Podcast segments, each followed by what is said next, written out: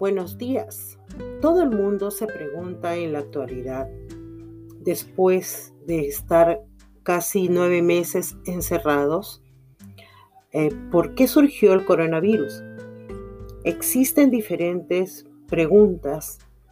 Algunos dicen que ha sido un virus creado por las grandes potencias para exterminar a los países sobrepoblados. Otros dicen que es un castigo de Dios. Pero sea cual fuera la razón, debemos de tener en nuestras cabezas que es una pandemia y que no porque haya bajado la cifra de muertos y contagiados quiere decir que el virus se ha ido. El virus sigue aquí con nosotros conviviendo.